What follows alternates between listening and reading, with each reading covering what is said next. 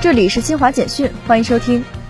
国家统计局三十号发布数据，经核算，二零二一年全国文化及相关产业增加值为五万两千三百八十五亿元，比上年增长百分之十六点六，未扣除价格因素，占国内生产总值 GDP 的比重为百分之四点五六，比上年提高零点一三个百分点。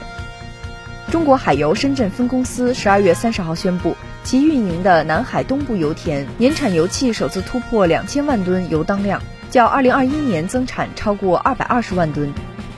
重庆市万州区人民法院近日审结一起烈士陵园保护行政公益诉讼案，判决重庆市巫溪县城市管理局对辖区一处烈士陵园依法履行监管职责。